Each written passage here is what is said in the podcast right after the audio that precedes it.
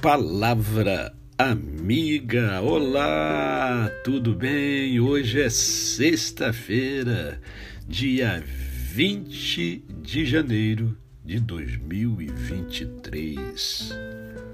É mais um dia que eu e você temos de viver a tríade da felicidade, isto é, viver com amor, com fé e com gratidão no coração. É, agradece, agradece que tudo de bom acontece.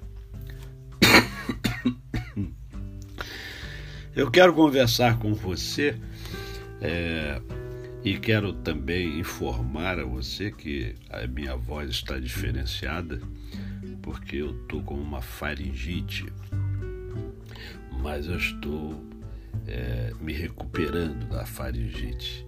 Em função disso, eu tenho um pouco de tosse e a voz ficou um pouco diferente, mas está melhorando. Fique tranquilo. Eu quero conversar com você sobre Tiago. Tiago, no capítulo 1 da sua carta, no verso 26 e verso 27, que diz assim: ó, Se alguém supõe ser religioso, deixando de refrear a língua, antes enganando o próprio coração, a sua religião é vã. A religião é, pura e sem mácula para com o nosso Deus e Pai é esta: visitar os órfãos e as viúvas nas suas tribulações e a si mesmo guardar-se incontaminado do mundo. Eu gosto muito da carta de Tiago, porque ele é muito objetivo, ele é muito direto.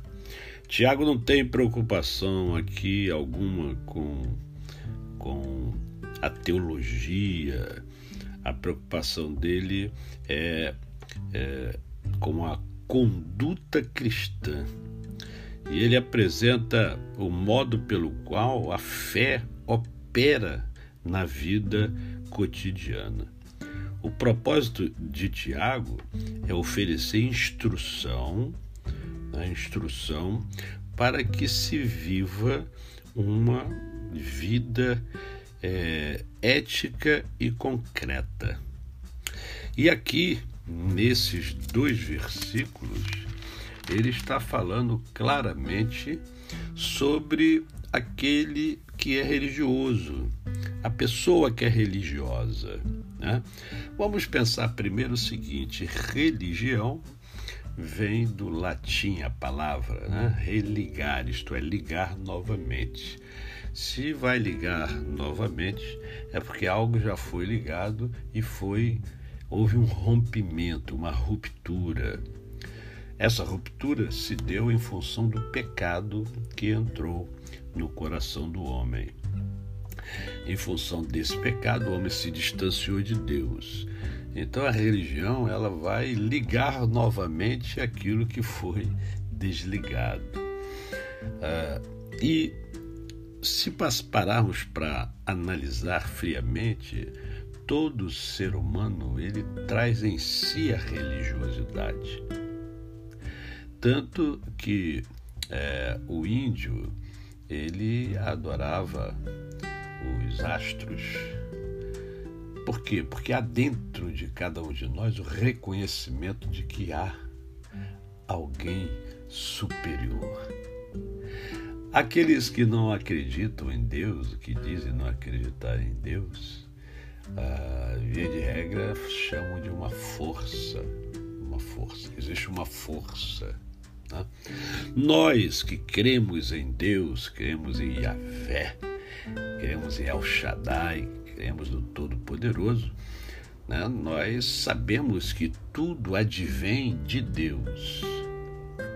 Todo, tudo aquilo foi criado. E não somente na Terra, no universo. Deus é o Todo-Poderoso. E aqui Tiago está falando então sobre essa religião que passa a ser vã se você não tiver essa ética bíblica, essa ética religiosa. Né? E o primeiro ponto que ele fala aqui é a nossa língua. Olha aí, de novo a língua, de novo a boca, que é capaz de fazer um estrago. A língua é capaz de fazer um estrago na vida das pessoas. Então, primeira coisa, precisamos refrear a nossa língua. Por isso, a, a dica é pensar antes de falar. Pensar antes de falar. Será que o que eu vou falar vai abençoar alguém? O que eu vou falar agora vai é, contribuir para o crescimento de alguém?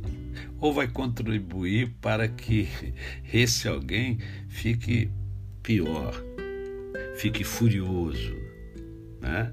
Então a primeira coisa é pensar antes de falar. E, em segundo lugar, é, Tiago chama atenção para a religião pura e sem mácula. Para com o nosso Deus e Pai é olhar para os desvalidos. E quais são os principais? Os órfãos e as viúvas.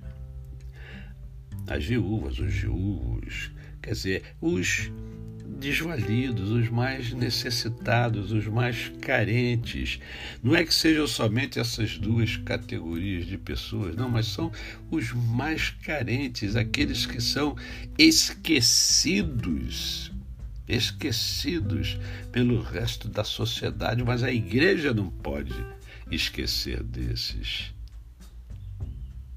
Eu sei que não é muito fácil, eu sei que não é muito fácil, até porque não se prega muito sobre isso nas igrejas, mas a igreja tem um papel preponderante na sua história com relação aos desvalidos.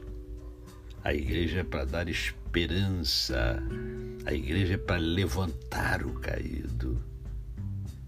Esta é a verdadeira religião, segundo Tiago. A você o meu cordial bom dia. Eu sou o pastor Décio Moraes. Quem conhece, não esquece jamais. Até amanhã com o nosso momento poético, se Deus assim o permitir.